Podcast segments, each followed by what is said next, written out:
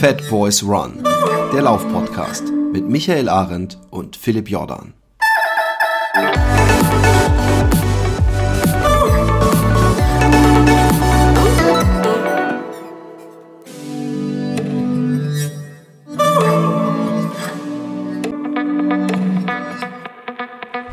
Ja, hallo liebe Fat Girls und Fat Boys, äh, ausnahmsweise mal in der richtigen Reihenfolge.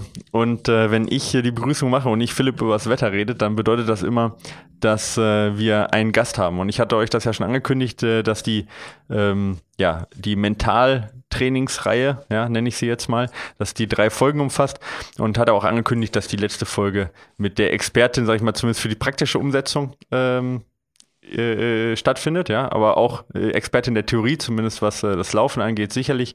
Ähm, bei mir ist äh, Eva, Eva Sperger. Ähm, Eva ist äh, nicht nur im Moment, würde ich sagen, die beste deutsche Ultra-Trail-Läuferin, sondern auch eine Athletin von mir und wir sprechen relativ ähm, viel auch eben auch über das Mentaltraining und ich weiß, ähm, dass sie da äh, die absolute Expertin ist, nicht nur, weil sie eben selber sehr, sehr stark im, äh, im eigenen Wettkampf immer ist und ein sehr, sehr gut aufgestellt ist fürs eigene Metalltraining, sondern Eva, du bist auch Diplompsychologin und arbeitest in einer Gemeinschaftspraxis als ja, selbstständige ähm, Psychotherapeutin. Ist das so richtig oder habe ich es jetzt verkackt? Nee, das ist richtig, genau. Ja. Diplompsychologin und der Fachbegriff, den keiner kennt, ist psychologische Psychotherapeutin. Also ähm, genau für das Psychotherapeutische eben. Genau, also du hast mit äh, Leuten zu tun, bei denen gerade nicht alles glatt läuft. Ja, von dem her also bist du bestens aufgestellt, auch wenn es bei dir selber nicht glatt läuft oder auch vielleicht auch bei anderen Läufern nicht glatt läuft, im Wettkampf oder im Training. Kann man das so sagen? Hat, hat das gewisse Parallelen? Ja.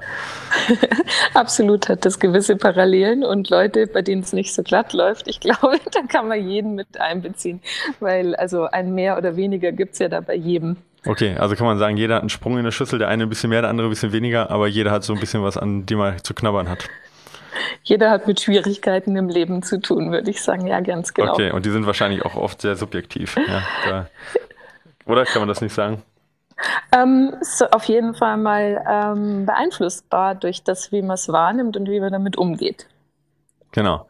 Ähm, ja, wir haben uns schon im Vorhinein ein bisschen Gedanken gemacht, worüber wir reden wollen, weil ich weiß, wenn du über Psychologie und Mentaltraining äh, also redest, dann äh, kannst du da quasi auch äh, ohne weiteres zehn Stunden füllen und das hochqualitativ. Deswegen muss man das ein bisschen begrenzen. Ähm, ja.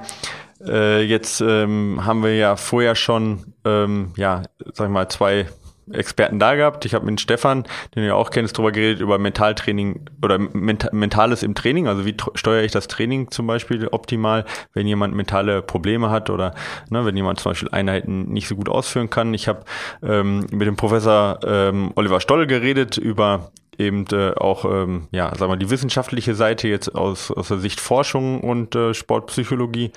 Und mit dir haben wir uns, wir, wir haben uns gemeinsam darum, darauf geeinigt, dass wir ein bisschen über oder äh, sagen wir über das Praktische reden, also wie kann ich selber an mir arbeiten, äh, wie kann ich im Wettkampf arbeiten, wie kann ich mit Niederlagen umgehen und so weiter und so fort. Ähm, aber eben nicht nur für Profis, ja, wie du das ja fast bist, sage ich jetzt mal, zumindest was die sportliche Leistung angeht, sondern auch für den Everyday-Athlet. Ähm, mhm. Inwieweit würdest du sagen, Mentaltraining ist was für den Spitzenathlet, also für Olympiakader? Inwieweit ist das für einen Everyday-Athlet? Ja, für jemanden, der jetzt mit dem Laufen auch anfängt? Ja, also ich amüsiere mich manchmal ein bisschen, wenn äh, man redet über Mentaltraining und dann sagen Leute, ja, ja, der hat Schwierigkeiten, der wäre eigentlich mal ganz gut bei dir aufgehoben, als wäre das Mentale, als würde die Psyche und das Mentale erst dann anfangen oder mit eine Rolle spielen, wenn Schwierigkeiten auftauchen. Und so ist es natürlich nicht. Also das ist ja auch, wenn wir uns austauschen, ähm, die Psyche und der Körper, die hängen halt ähm, ganz eng zusammen und das tun die natürlich immer immer. Und ähm, manchmal gibt es mehr vielleicht in ähm, das Körperliche, dass der Körper ähm, mehr eine Rolle spielt, warum man jetzt vielleicht eine Leistung abrufen kann oder eben dann auch nicht mehr. Und manchmal gibt es dann mehr auf die psychische Seite, die eine Rolle spielt. Aber ähm, es ist immer auf jeden Fall ein Zusammenspiel. Und damit würde ich sagen, dass äh, jeder sich spielen kann mit diesen Methoden. Und mit Spielen meine ich, dass es auch durchaus total viel Spaß machen kann, das anzuwenden. Ja, ähm, jetzt gibt's ja, ich habe da mit, mit Professor äh, Oliver Stolder auch drüber gesprochen, über so welche, ähm, also dass es ja gewisse Sportarten gibt, wo du zum Beispiel äh, beim äh, Turmspringen, beim Wasserspringen, äh, in, dem, dem er jetzt zum Beispiel auch arbeitet, wo es ja auf dem Punkt auf eine Topleistung ankommt, ja, wo du im Prinzip Automatismen abspielst. Ähm, das ist ja beim Laufen nicht so, sondern beim Laufen kannst du ja, sag ich mal, wirklich aktiv noch nachdenken, aktiv noch steuern und ähm, hast deine Höhen und Tiefen während äh, eines Laufes, während eines Wettkampfs oder auch während eines Trainingszyklus. Ähm, also das ist ja nicht äh, das ist ja ein mhm. bisschen zu unterscheiden jetzt, sondern das sind ja eher so, sag ich mal, bewusste Sachen, ja. die man da macht. Ähm, und auch ja, ja. Äh, da geht es ja nicht nur um die Höchstleistung, sondern geht es ja vielleicht auch darum, eben zum Beispiel den täglichen Stress, die tägliche Herausforderung zu meistern und auch mhm. zum Beispiel vor die Tür zu gehen. Ähm, könnt, mhm. könnt ihr mir vorstellen, ja. das ist ja, auch eine, ist ja auch eine mentale Herausforderung zu sagen, es regnet draußen, ich gehe trotzdem nach draußen. Mhm.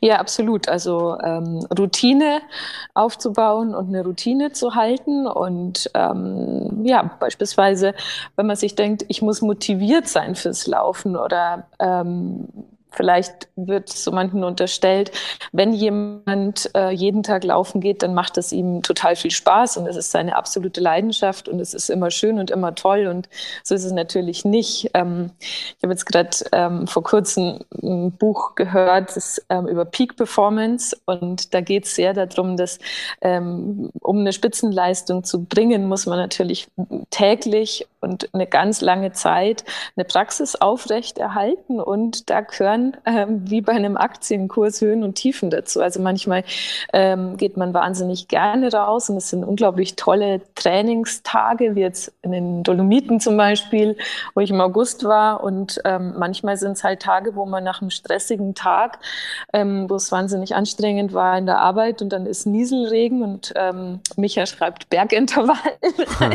und dann fährt man halt beim Nieselregen in der Dunkelheit gestresst noch raus ähm, zum Tegernsee und läuft einen Wallberg hoch und ähm, mit dem Gedanken im Kopf, heute geht definitiv überhaupt gar nichts und die Lust ist überhaupt nicht da. Und ähm, all das gehört halt natürlich damit dazu, damit umzugehen und das zu handeln. Ja, ähm, wir, also wir sagen immer ganz arrogant und da ist sicherlich ein Fünkchen oder nicht nur ein Fünkchen Wahrheit dabei, dass wir sagen, jeder wird besser, wenn, wenn er unser Training auch durchzieht. Ja, ähm, unsere größte Herausforderung, also so, das ist so, ich sag mal, das trifft so auf bestimmt 90 Prozent zu. Ja, 10 Prozent vielleicht nicht, aber ähm, eine ganz große Herausforderung für uns als Trainer ist es auch, nicht nur einen tollen Trainingsplan zu schreiben, das ist im Prinzip das, was wir ja auch gelernt haben und was wir auch hoffentlich können. Ähm, mhm. Aber dass der Athlet eben auch unseren Trainingsplan verfolgt, weil nur der Körper kriegt das ja nur mit, was der Körper macht und nicht, was auf dem Trainingsplan steht. Ähm, ja. Du bist jetzt jemand, äh, wo ich weiß, da ist der Trainingsplan eigentlich immer grün, da ist immer alles gemacht und ich habe, das, das ist auch, sag ich mal, mit bei den erfolgreichen Sportlern ähm, also mit erfolgreich meine ich jetzt auch gerade auch leistungsmäßig bei den Top-Sportlern eigentlich immer so. Da gibt es eigentlich keine Ausrede. Da wird eigentlich immer der Trainingsplan so durchgeboxt. Und mhm. wenn es mal nicht geht, dann mit mir abgesprochen, ähm, ich glaube, heute wäre nicht so gut, können wir das äh, ein bisschen tauschen, aber nicht, weil ich habe jetzt keinen Bock und ich will eine Ausrede, sondern weil man glaubt, das könnte besser mhm. sein vom, vom, vom, vom, vom Leistungsfortschritt. Also ähm, was ist da dein Geheimnis oder was ist das Geheimnis eines, eines mhm. Leistungssportlers, eines erfolgreichen Sportlers, ähm, Training nicht ja. aufzuschieben, nicht zu skippen und doch rauszugehen. Wenn du selber sagst, du hast ja auch zu kämpfen. Ja. Ja, also die Geschichte kennst du sogar schon von mir. Das äh, stammt aus dem Buch von Dubelli, der mir gesagt hat, okay, ähm, er hat sich vorgenommen, immer, also egal was ist, 19 Uhr abends bei der Familie zu Hause zu sein. Und dieses immer und nie eine Ausnahme zu machen, ist einfacher, als wenn man anfängt, drüber nachzudenken. Und das ähm, kenne ich oft auch von von mir selber und aber auch von ähm, vielleicht Patienten, die zu einem kommen, dass dieses Denken, heute sollte ich, sollte ich es machen, sollte ich es nicht machen, also diese Unentschiedenheit und Unentschlossenheit sehr viel anstrengender ist, als es einfach zu tun und zu wissen, ich tue es auf jeden Fall. Und ich finde schon, ähm, viele sagen ja, hör auf dich, du musst auf deinen Körper hören und ähm, reinhorchen, was geht heute, was geht nicht. Und ähm, da, dem kann ich total viel abgewinnen und ich glaube, für das spricht ganz viel. Für mich ist es allerdings so, dass ich ganz, ganz viel gelernt habe über dieses ähm, gerade mal nicht auf den Körper zu hören. Also eben solche Tage zum haben, wo ich mir gedacht habe, heute geht wirklich, wirklich nichts. Also absolut keine Chance. Und es trotzdem auszuprobieren. Ähm, du hast ja auch den Spruch geprägt, the only bad workout is the one that didn't happen. Das ist auch so ein Spruch, der in meinem Kopf festsitzt. Und einfach zu probieren, weil mehr als dass es nicht funktioniert, kann ja nicht passieren oder dass man wahnsinnig langsam ist in den Intervallen zum Beispiel. Und die Feststellung ist, dass dieses Gefühl, was man vorher hat, manchmal überhaupt nicht zutrifft, ähm, wo auf einmal dann ähm, Wahnsinnszeiten zustande kommen, die man vorher überhaupt nicht erwartet hat. Und für mich also da habe ich für mich ganz viel Stärke draus gezogen, ähm, es einfach zu probieren, es einfach zu machen. Okay. Genau. Also die ähm, ähm, quasi die, die Sache, ich gehe vor die Haustür, ich laufe zwei Kilometer und dann darf ich aufhören, aber dann hört eh keiner mehr auf. Das ist sicherlich ein Trick, den, den, den äh, viele kennen, aber dann auch nicht viele berücksichtigen. Ähm, aber ähm, äh, das, was du gesagt hast, eben äh, keine Ressourcen, keine mentale Ressource zu verschwenden an mache ich es heute oder mache ich es nicht heute, sondern mhm. die Entscheidung ist schon getroffen und ich denke auch gar nicht drüber nach, weil die Entscheidung ist getroffen, so wie eben um 19 Uhr bei der Familie zu sein, egal ob noch ein wichtiger Anruf da äh, drin kommt, weil der ist, es ist genauso wichtig wie das tägliche Zähneputzen, das tägliche äh, Essen. Es ist einfach festgelegt, man macht, ja, weil man ja auch muss und da gibt es auch keine Diskussion. Und dann spart man sich Stressressourcen, mentale mhm. Ressourcen und man kommt nicht irgendwie ins Hadern und macht es dann vielleicht doch nicht. Ähm, ich mache mal ganz ja. gerne, ich sage mal, viermal, viermal in der Woche Training ist äh, tausendmal besser als dreimal in der Woche Training. Nicht äh, physiologisch, sondern weil der normale Tag bedeutet, ich mache Training, ja, weil ich laufe, vier von sieben Tagen laufe ich, ne, und nicht vier von sieben Tagen laufe ich nicht, ja. Das ist halt mhm. auch so eine Sache zu sagen, normal ist, dass ich laufe, äh, ist für viele auch nicht gerade unwichtig. Aber ähm, wenn man jetzt nicht wie du fast jeden Tag läufst, so dass es das wirklich eine Routine ist, sondern vielleicht nur dreimal, ähm, mhm äh, würdest dann sagen, da ist dann auch, und also und man hat echt Probleme, regelmäßig zu laufen, so, ne? Man, dann, dann hat man wieder eine, also ich sage jetzt mal ist böse eine Ausrede oder kommt mal wieder was dazwischen. Es ist ja immer, äh, es ist ja nicht unbedingt immer eine Ausrede, aber dann haben die Kinder irgendwas wieder, es ist vielleicht auch schlecht Wetter mhm. und man fühlt sich nicht so toll und äh, der Tag ja. war auch, der Arbeitstag war ja länger. Es ist ja nicht so, dass man einfach keine Lust hat und eine Ausrede sucht, sondern im Alltag kommt ja immer was dazwischen, tatsächlich. Ja. ja. Ähm, wenn man dann ganz ehrlich zu sich selber ist, dann stellt man auch fest, naja, aber eine halbe Stunde geht halt immer irgendwie dann doch, ja, muss man ja, auch sagen. Ja. Ähm, und mhm. ähm, die Frage wäre dann, was ist die bessere Strategie? Zu sagen, ich gehe montags, mittwochs, freitags, gehe ich immer, egal was dazwischen kommt? Oder würdest du sagen, ja, nee, lieber die, die Hürde klein halten und an den schönen Tagen gehen, wo man Spaß hat? Ähm, oder kann man das nicht so pauschalisieren? Also für mich macht es einfacher, es genau festzulegen, wann findet was statt. Also ähm, genau festzulegen, an welchen Tagen ist es und dann findet es auf jeden Fall statt. Weil dieses sich offen lassen und ähm, Freiheit behalten bedeutet eben auch, diese Freiheit wird angegriffen von diesen tausend Dingen, die im Alltag auf einen einprasseln. Und die Frage, die ich oft auch gestellt bekomme, ist, ist es nicht wahnsinnig stressig und schränkt es dich nicht total ein, einen Trainingsplan zu verfolgen? Und ich habe für mich im Laufe der Zeit festgestellt, dass es genau das Gegenteil ist. Ähm, dadurch, dass der Trainingsplan existiert, ist diese Zeit auf alle Fälle reserviert. Und dann kommen halt solche Situationen zustande, dass ähm, in der Arbeit viel auf einen einprasselt und dass man sich denkt, eigentlich müsste ich jetzt dieses und jenes und welches. Und wenn man sich ehrlich ist, das ist ja ständig so. Du kennst es ja auch. Also man ist in einem Arbeitsalltag drin, dann sind noch private Dinge. Es ist, wir sind einfach so bombardiert von Möglichkeiten, Aufgaben, To-Dos und das, was, was was vielleicht schwer ist, das fällt dann halt gern mal hinten runter.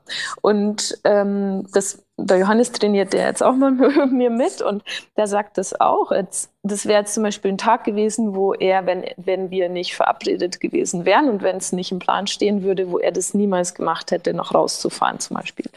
Und dann, wenn man es aber gemacht hat und die Sachen in der Arbeit doch liegen geblieben sind, stellt man fest, hey, es geht am nächsten Tag auch noch und das Training hat stattgefunden.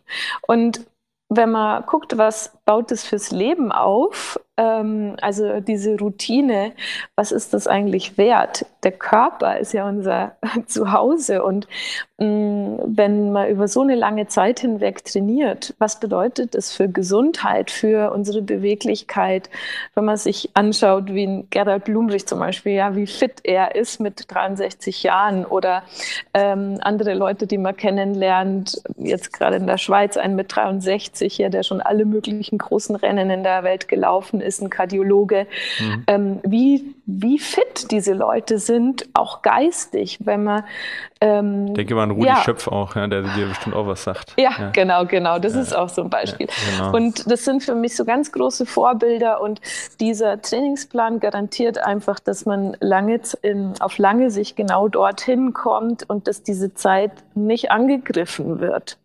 Ja, okay.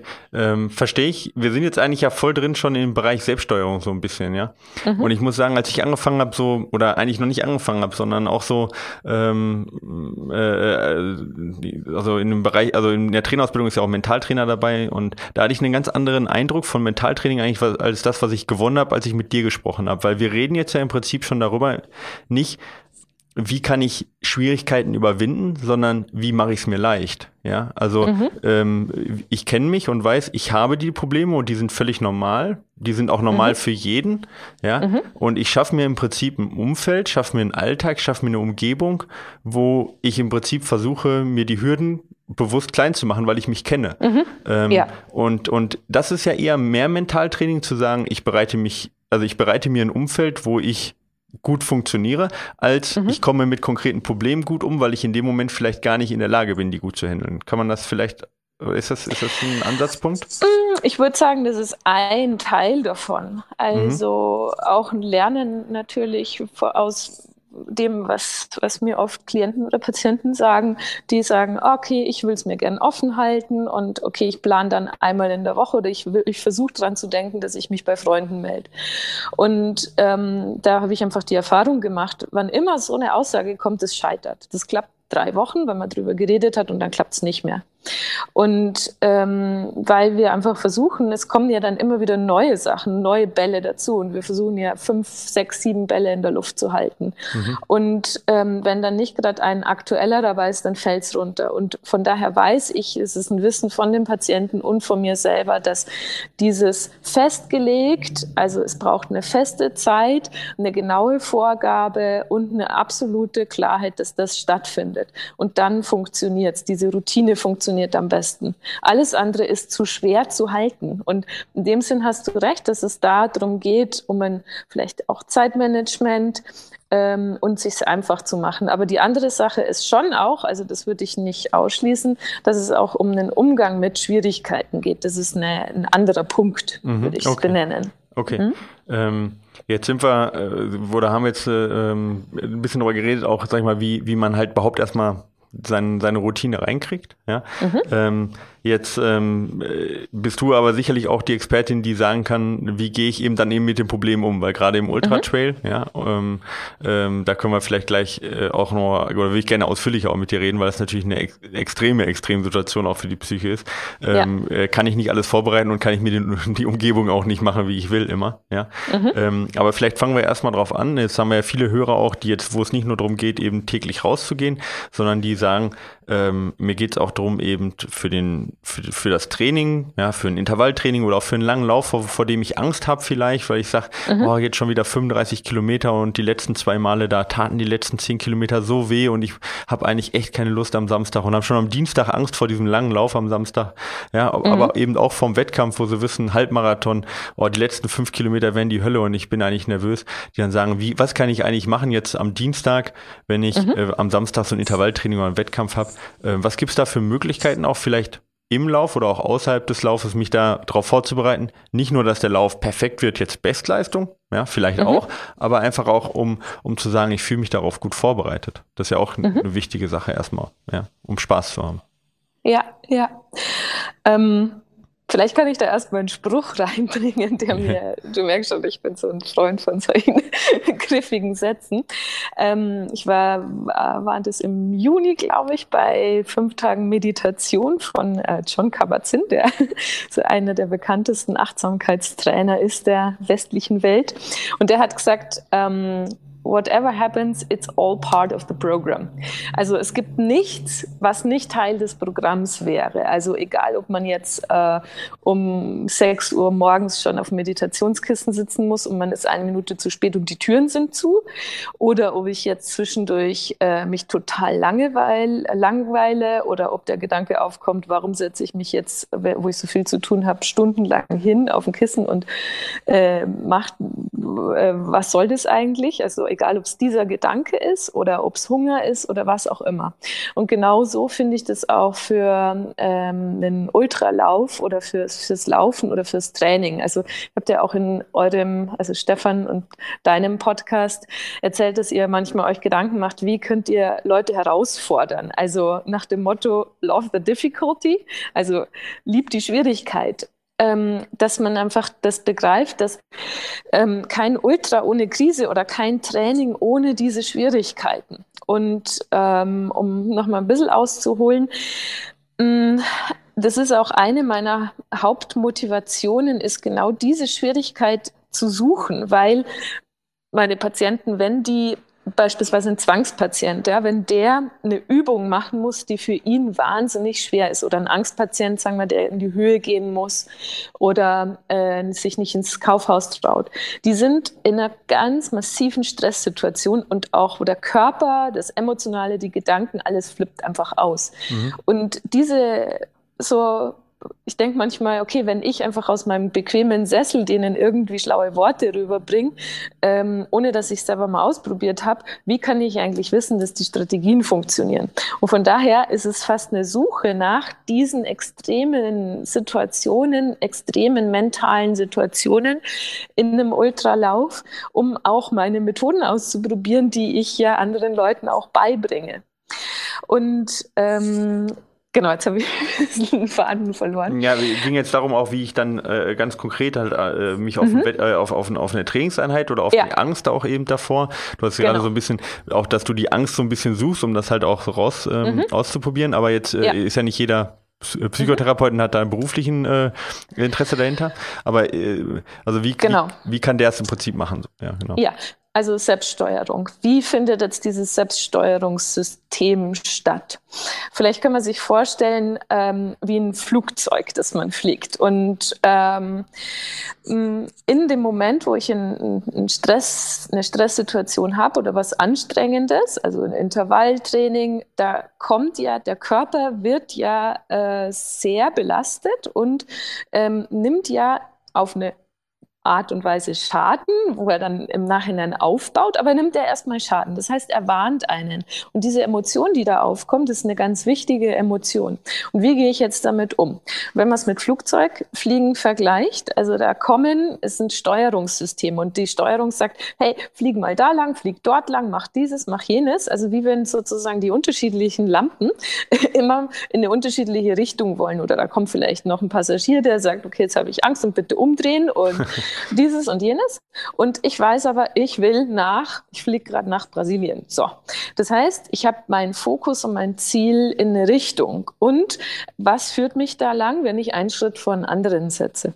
Und diese ähm, Dinge, die da innerlich aufkommen, also Gedanken, ähm, auch schwierige Gedanken und Gefühle und schwierige Gefühle sind einfach Teil von einem Stress ähm, der da besteht, also einem tatsächlichen physiologischen Stress und einem psychologischen Stress. Das heißt, es passiert auf alle Fälle. Das ist, das gehört dazu.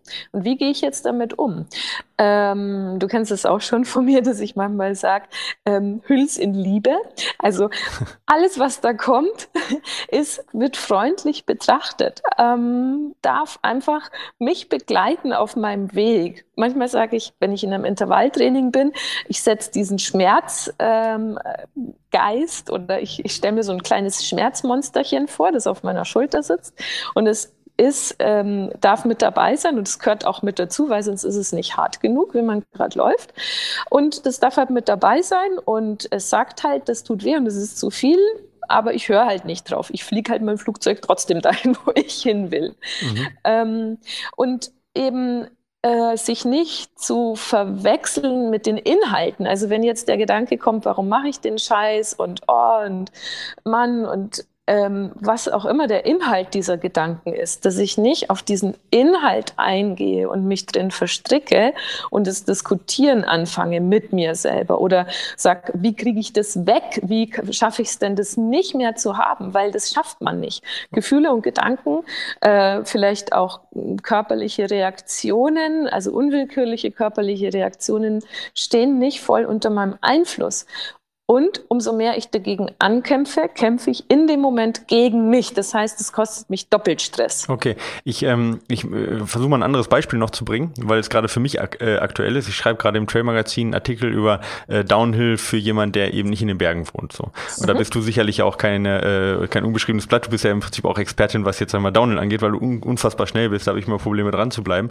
Ähm, und ähm, ein, ein Faktor ist sicherlich die Angst. Ja? Nicht nur die Technik, Kraft, Stabilisation, Balance und so weiter, sondern auch die Angst, äh, mhm. wo du dann sagst in dem Moment, wenn du an einem schwierigen Downhill stehst oder ne, wie auch immer oder vielleicht irgendwo auch runterspringen muss, ist Angst ganz mhm. normal, weil dein Körper dich warnen möchte, Achtung, hier könnte was passieren, ja. Mhm. Aber diese Angst sollte nicht deine Entscheidung beeinflussen, auch dich nicht lähmen, sondern mhm. du nimmst sie mit und sagst, ja, es ist völlig normal, dass ich Angst habe, ich bin auch vorsichtig, ich habe es verstanden, ja, dass ich dass ich vorsichtig sein soll, Körper, danke für den Hinweis, aber mhm. jetzt gehe ich trotzdem darunter und achte auf meine Technik. Kann man das so als sag mal als in einem anderen Beispiel übertragen, so so quasi äh, dann dann anwenden auch, wenn, wenn man es schafft, mhm. aber zumindest die Herangehensweise.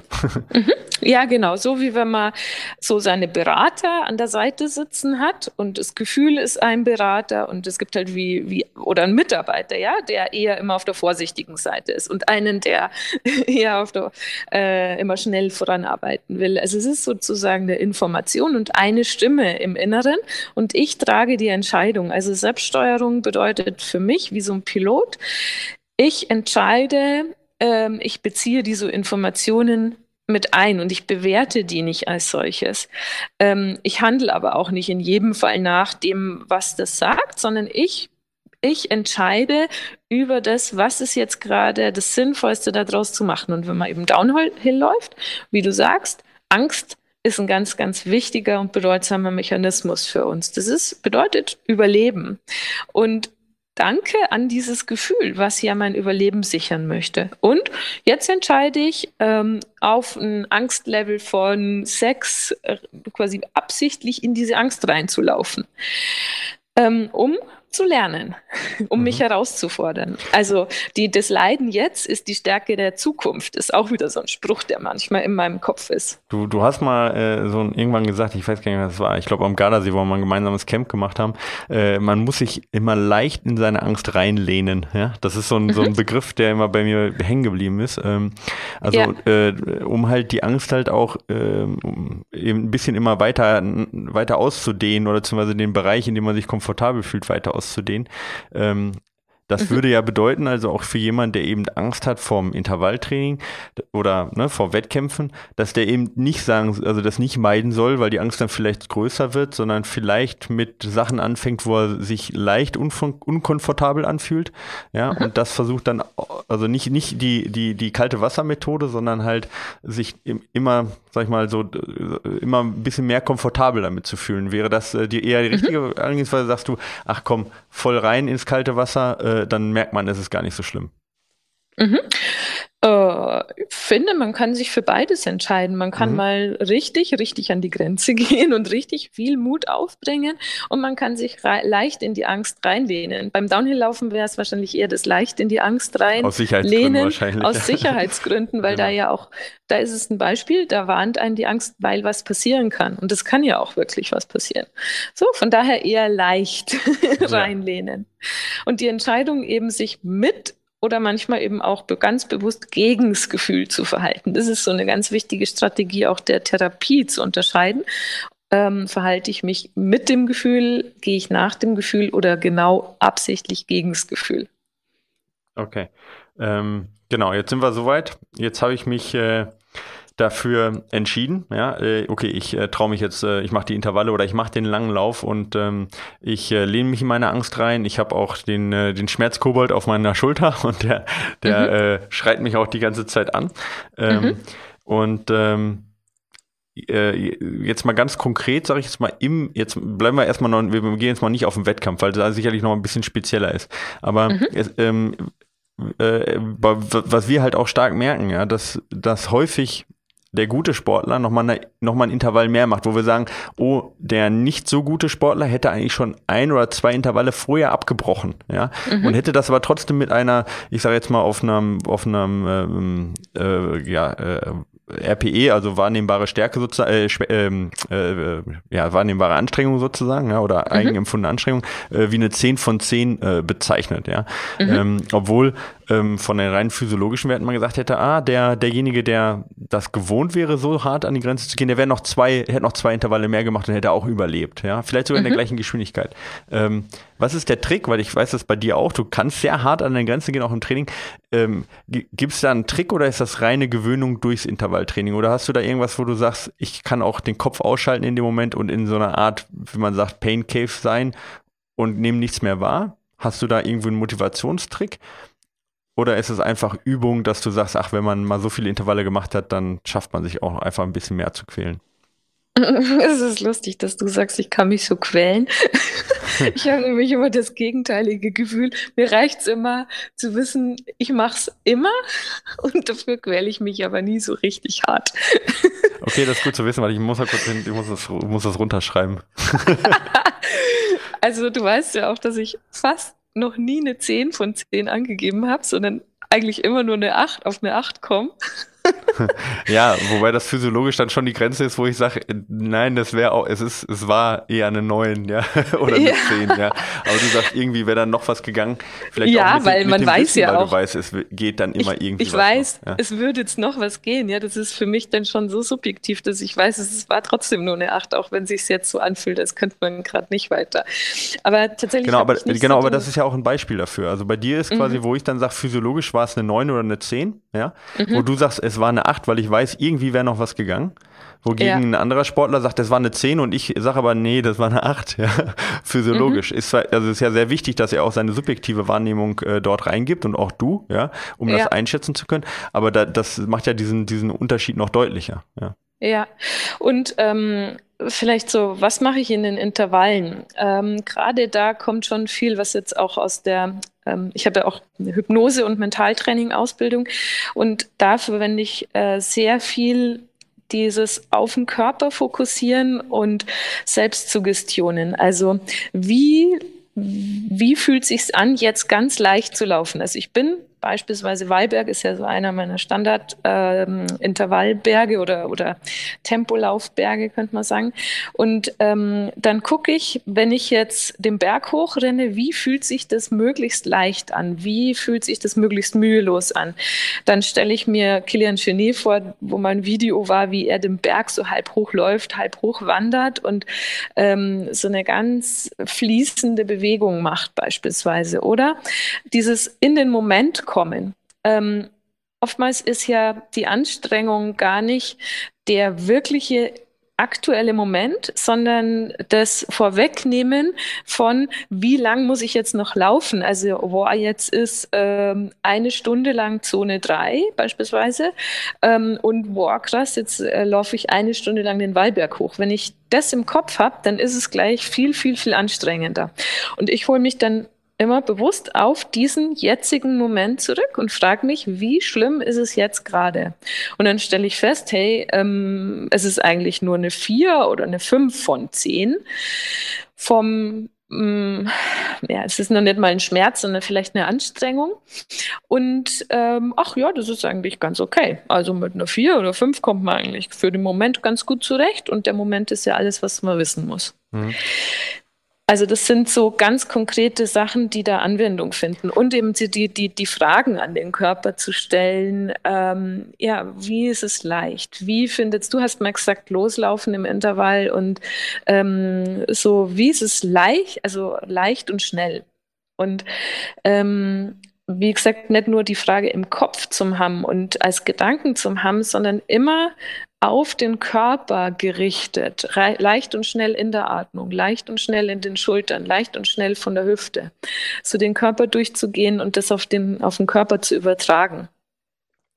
Ähm, da gibt es tatsächlich auch gute Forschungsarbeit ähm, äh, drüber, über dieses, ähm, was du gesagt hast, nach vorne schauen. Äh, wie lange habe ich denn noch? Dass das mhm. der hauptsächliche Grund ist, warum auch Ultras aufgegeben werden.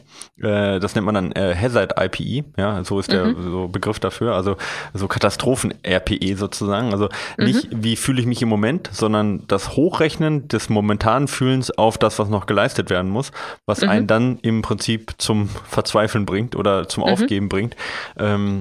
Wo ja. dann die, die gerade aufgegeben haben, beurteilen mussten, wie haben sie sich gerade gefühlt und warum haben sie aufgegeben und äh, mhm. ständig auch eben im, während des Wettkampfs diese ähm, API äh, angegeben haben und man gemerkt hat, dass der Körper relativ gut damit eben mit dieser mit dieser gefühlten Anstrengung hochgerechnet auf den ganzen Lauf auch gut pacen kann, ja, mhm. äh, und das, ja. ähm, das im Prinzip braucht auch dieses Hochrechnen, äh, damit er eben sich auch paced, ja, sonst schafft er eben sich nicht zu pacen in Intervallen, wenn er keine vorgegebene Geschwindigkeit hat oder bei, bei Wettkämpfen, wenn es halt nicht so leicht ist, eine Geschwindigkeit auch vorzugeben, wie beim Marathon zum Beispiel.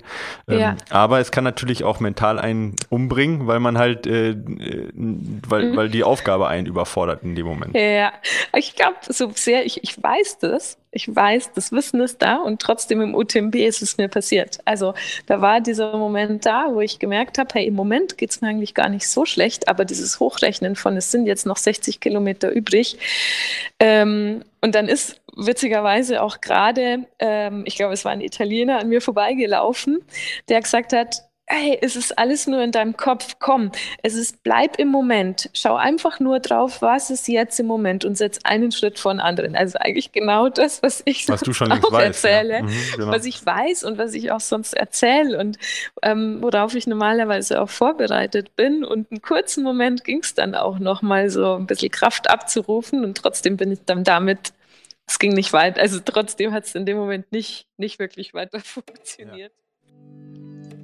Ja, das war der erste Teil mit Eva. Insgesamt haben wir eine Stunde 30 aufgenommen und ähm, den zweiten Teil bekommt ihr in wenigen Tagen und in dem erzählt Eva, was sie beim UTMB erlebt hat, warum es beim UTMB nicht geklappt hat im Vergleich zum GGOT und was sie insgesamt für Lehren daraus zieht. Und ähm, ja, und ihr könnt auch von ihren lernen äh, und von ihren äh, Erfahrungen profitieren. Nicht nur für eure sportlichen Ziele, sondern auch für euren Alltag. Und ja, freut euch schon mal drauf. Der zweite Teil ist bestimmt für euch genauso interessant äh, wie der erste Teil. Bis dahin, macht's gut. Ciao.